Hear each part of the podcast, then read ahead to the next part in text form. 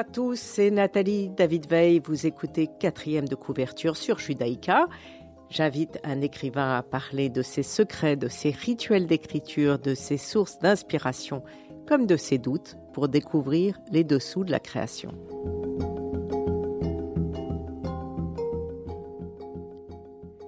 Et aujourd'hui, je reçois deux écrivains, Esgoul Savas, qui vient de publier Transparence de la lumière euh, chez Bouquin, et la traductrice Anna Samaka. Bonjour. Bonjour. Bonjour à vous. Euh, je, je, je, vous présente Esgoul Savas. Vous êtes une auteure turque qui écrit en anglais. Ce, Transparence de la lumière est, est, traduit euh, en français. Vous publiez dans les médias littéraires américains et vous vivez à Paris. Vous avez grandi en Turquie et au Danemark. Vous avez fréquenté le Middlebury College dans le Vermont. Vous avez travaillé comme rédactrice sur le campus de Middlebury, écrivant pour la section des arts du journal. Vous êtes spécialisée dans la sociologie et l'anthropologie. Vous avez aussi étudié en Russie, en France. Vous avez un master de l'Université de San Francisco et vous enseignez à la Sorbonne. Transparence de la lumière est votre deuxième roman. Euh, vous, avez, vous avez voyagé énormément, vécu dans beaucoup d'endroits. Euh, est-ce que vous, votre langue dans laquelle vous préférez écrire, c'est l'anglais? Est-ce Oui, oui. Bonjour Nathalie, merci pour cette introduction. J'écris que en anglais. C'est presque une langue maternelle. Euh, bah, ma langue maternelle, c'est le turc. Euh, L'anglais, c'est presque une, une, langue maternelle et c'est presque me donne euh, une petite distance pour euh, être un peu plus libre, je crois, dans, dans l'écriture. Euh, Anna Samaka, vous êtes spécialisée dans l'anglais vers le français ou vous pouvez faire en sens inverse je fais surtout de l'anglais vers le français parce que le traducteur littéraire traduit surtout vers sa langue maternelle, en fait. D'accord.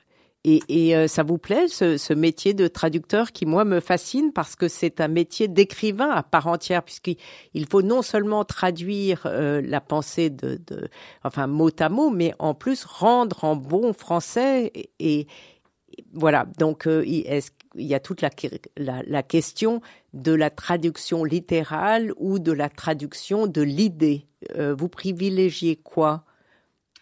Ah, Écoutez, vous mettez euh, le doigt sur quelque chose de presque inextricable. Je crois qu'il faut surtout se dire que nous devons rendre en français ce que l'auteur a écrit en anglais, dans le cas présent, de la façon dont elle l'aurait écrit en français.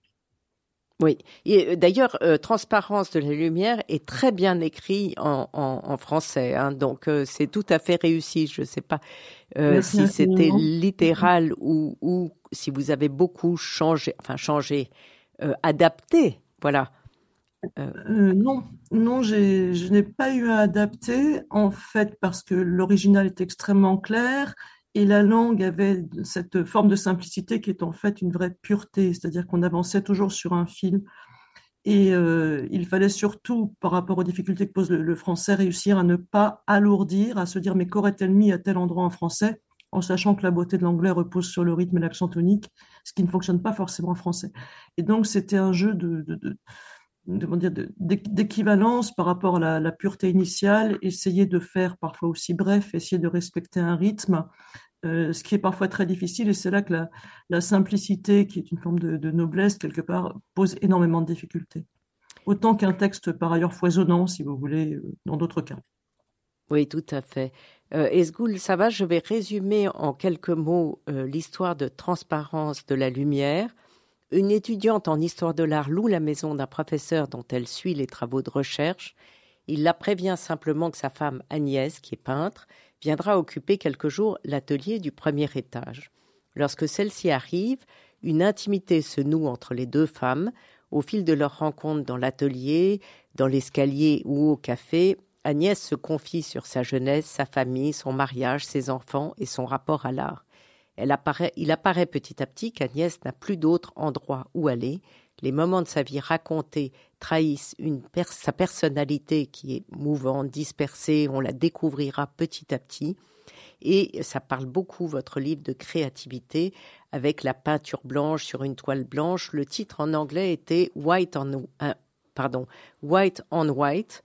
C'est un très joli titre d'ailleurs, Transparence de la lumière, mais j'aimais bien le titre en anglais. Euh, c'était, c'était, vous êtes parti de l'idée de deux femmes, de cette amitié, de d'art, de tableau. Quel était le point de départ de votre réflexion pour écrire ce roman?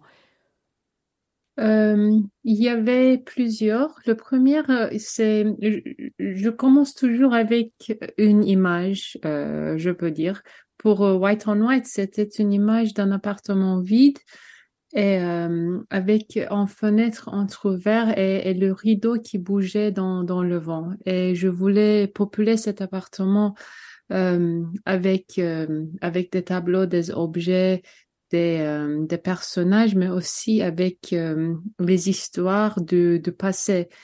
Et je dis toujours que je voulais écrire une histoire de fantôme sans fantôme. Donc, je, voulais qu'il y avait cette atmosphère euh, un peu un peu lourde partout dans cette euh, dans cet appartement extrêmement euh, deuxième point de départ pour moi, c'était d'apprendre que dans l'art de Moyen Âge, de 12e et 13e siècle, il existe très peu des, des, des sculptures nues.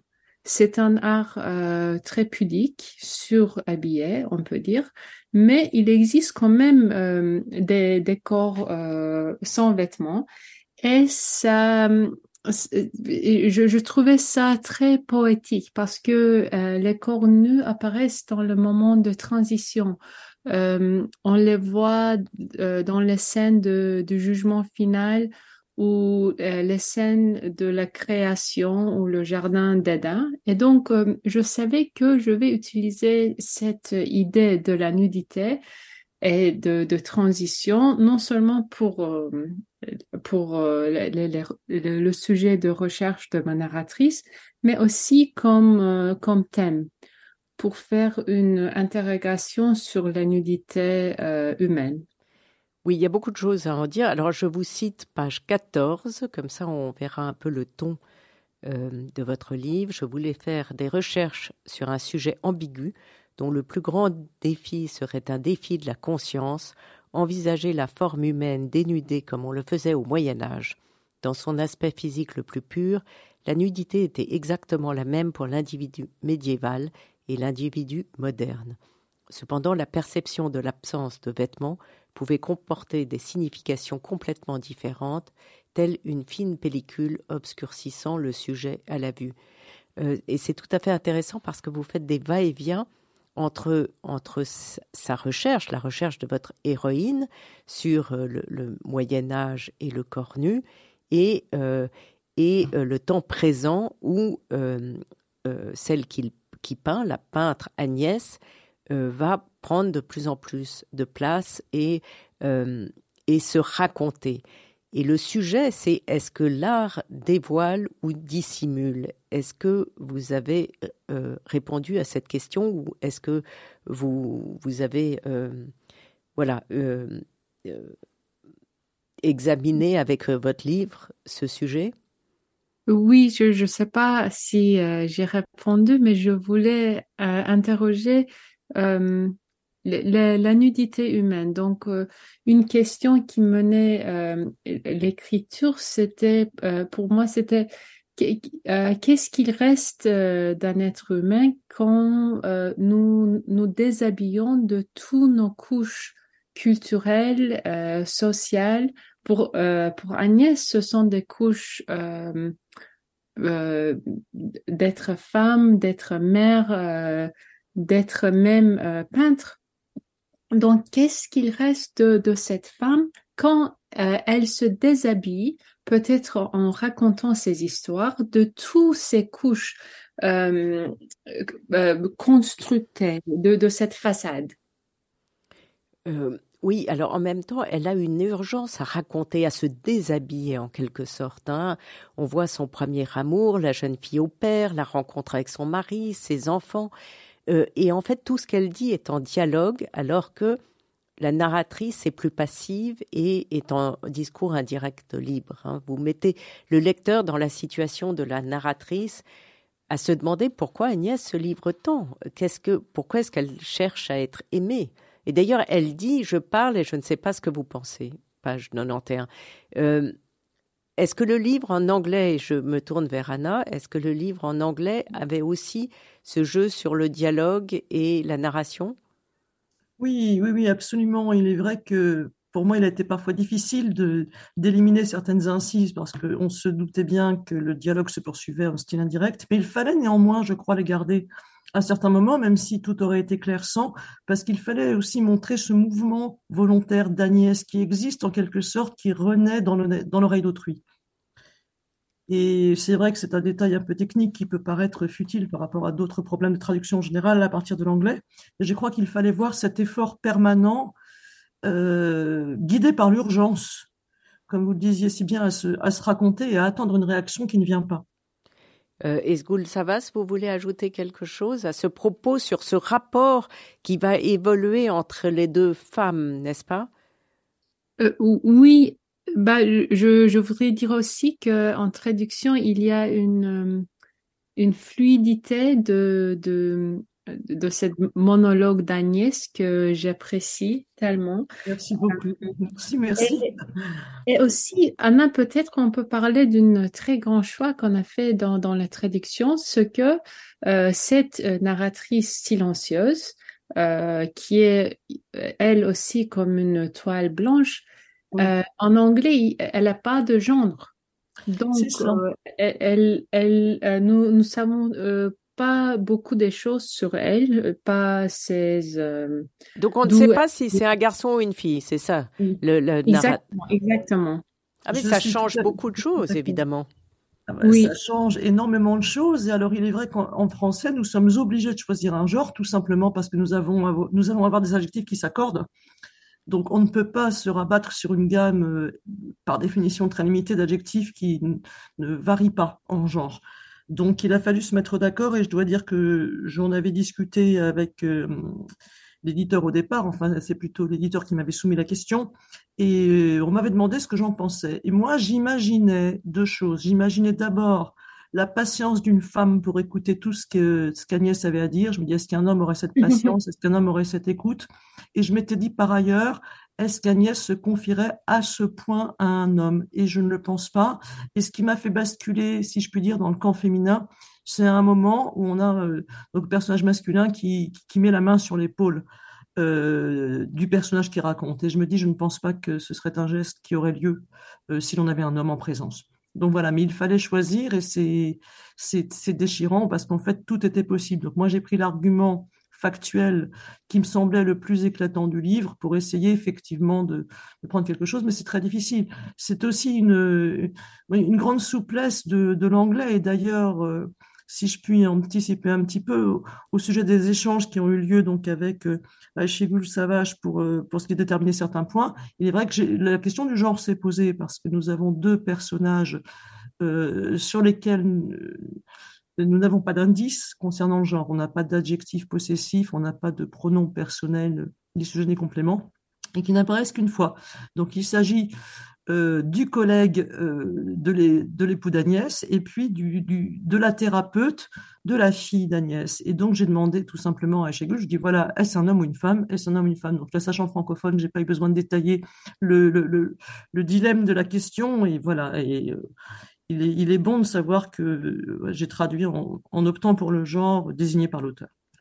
On va écouter votre choix musical qui est Bach Concerto pour quatre pianos, BWV 1065, Allegro.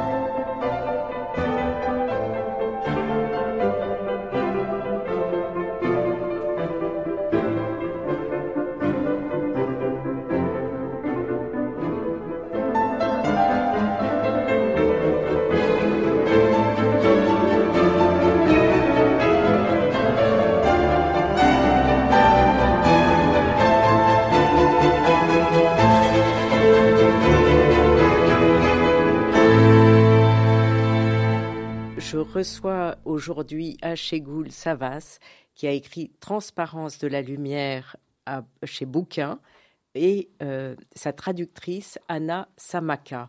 Merci d'être avec moi aujourd'hui sur Radio Judaïka.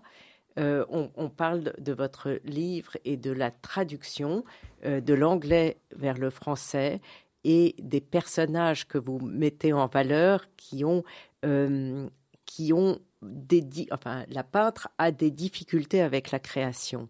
On a l'impression qu'à mesure qu'elle raconte sa vie, euh, moins, plus, elle plus elle se raconte, moins elle peint.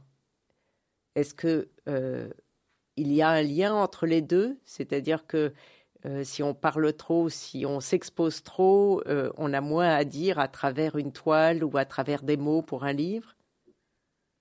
Oui, c'est tout à fait ça. En fait, je n'avais pas pensé à cette euh, lien, mais c'est vraiment ça. Agnès peut pas peindre tout euh, au cours du roman parce que elle, euh, elle raconte trop. Mais à la fin, quand la narratrice devient vraiment très silencieuse, elle n'a pas de réaction, Agnès commence à, à peindre, à s'exprimer parce qu'elle parle de de cette façon de raconter comme une autoportrait et donc elle commence à faire une autre autoportrait en peinture. Alors il y a des précisions absolument fantastiques du temps, de la nature, de la ville, mais on ne sait pas dans quelle ville ça, ça, se trouve. Enfin, j'imagine que c'est exprès, mais pourquoi ce choix de ne pas indiquer le nom de la ville?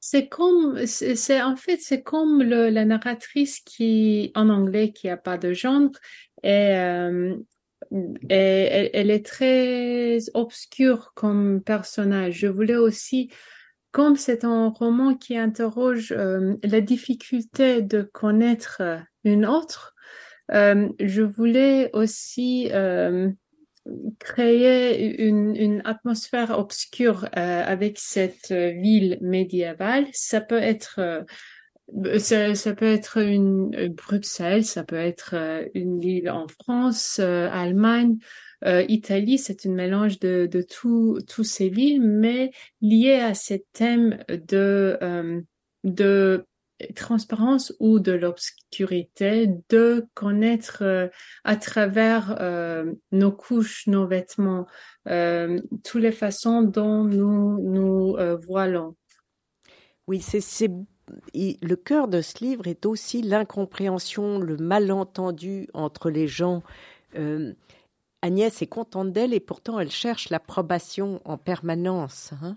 elle est, euh, à un moment donné, elle, dit, enfin je vous cite, je vois tant de moi en vous, votre réserve, votre élégant détachement, la manière dont vous avez entrepris de réussir, et votre esthétique sans faille, bien sûr, si je puis me flatter par cette comparaison. Je sais combien de travail il faut pour dépouiller la vie de tout ce qui est encombrant. Est-ce que euh, on finit par déteindre sur l'autre? À force de se côtoyer, euh, notamment, euh, est-ce que sa manière de peindre ou, euh, va changer à cause de la narratrice? Est-ce que c'est une question que vous vous posez, vous, quand vous écrivez? Oui, beaucoup. De l'influence? Cette, choix de, de faire une femme de, de la narratrice, il y a, c'est aussi lié à cette miroir des, des, deux personnages.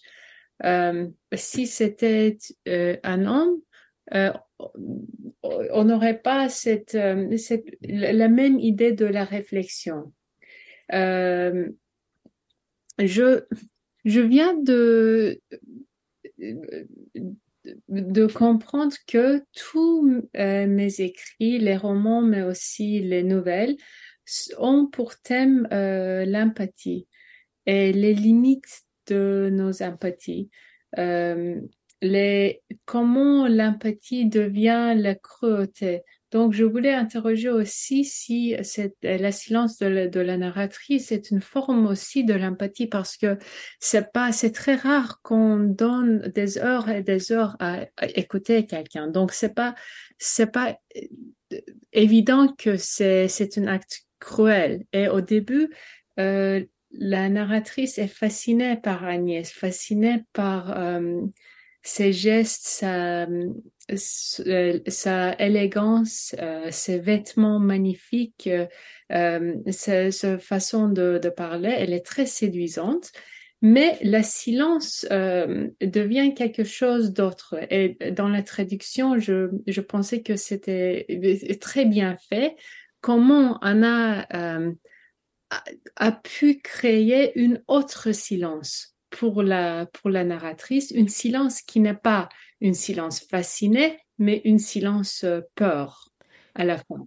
Oui, Anna, vous voulez rajouter un mot sur justement comment vous avez créé ce silence qui, qui, est, qui finit par être pressant. Hein? Euh, et ça, c'est follement bien réussi dans ce texte. Écoutez, je vous remercie infiniment parce que sans aucune modestie, je ne m'étais pas aperçu moi-même que j'avais créé ce silence. Parce que je considérais le personnage de, la narratrice, nous allons dire, de cette femme qui écoute comme une personnage qui n'arrivait pas à jouer son jeu jusqu'au bout. C'est-à-dire que d'un côté, il y a des moments où elle dit que quand elle sait qu'Agnès va revenir, elle s'enferme dans sa chambre pour pouvoir travailler, parce qu'elle sait justement tout le temps que va lui coûter euh, cette, cette rencontre euh, qui la rendait heureuse au départ et qui la flattait. Donc, d'un côté, il y a ça, cette nécessité de garder du temps pour soi, en quelque sorte. Et puis, de l'autre, il y a une cruauté qui s'ignore. C'est-à-dire, effectivement, accorder sa présence à cette femme qui la réclame, mais pas jusqu'au bout, puisqu'elle ne répond pas, puisqu'elle ne commente pas, puisqu'elle l'écoute, elle absorbe quelque part sans rendre. Et ça, c'est cruel. Alors je pense que, j'imagine, j'espère que c'est une cruauté qui s'ignore, parce que la narratrice n'a aucun intérêt avec cruel, avec la femme qui la loge et qui lui rend service. Ce n'est pas, ce serait totalement gratuit, et je pense, comme on dit en anglais, out of character mais elle est un petit peu paralysée elle-même. Et c'est peut-être cette paralysie qui crée ce silence. Il y a une forme de, de, de, de, lourdeur, cette lourdeur de la force d'inertie. Alors, il y a aussi le fait que la narratrice a l'âge des enfants de cette dame qui la loge, qui est peintre, que son mari est son professeur. Il y a quand même une hiérarchie là qui. Euh, euh, une sorte de, de pouvoir sur l'autre, justement. C'est la logeuse, c'est une femme plus âgée qui l'impressionne. Et puis il y a le fait que le, mari euh, était, était connu de la narratrice euh, à l'insu de tout le monde. C'est-à-dire que la première chose qu'elle fait, c'est-à-dire qu'elle connaît les travaux effectivement du mari, elle connaît le monde universitaire, voilà, dans, lequel évolue le mari. Donc il y a à la fois cette, euh, cette connaissance normale vu le sujet, le Moyen Âge, qui est le sujet d'étude de la narratrice. Alors on est, justement, je vous interromps parce qu'on aimerait en savoir plus. Enfin moi j'ai été passionnée par justement vos études que vous suivez ou que votre personnage suit sur le Moyen Âge. J'ai trouvé que ce que vous en disiez était, euh, était très, captivant. C'est très bon. Merci. En fait, c'est c'est pas mes je suis pas spécialiste de, l'art du Moyen Âge, pas du tout. Je suis pas spécialiste de, l'histoire d'art, mais euh, c'était un ami qui m'a fait la suggestion de euh, peut-être créer un monde gothique autour de, l'art du Moyen Âge. Et il m'a donné des, textes pour euh, pour juste on peut enseigner devenir cette narratrice pendant quelques années.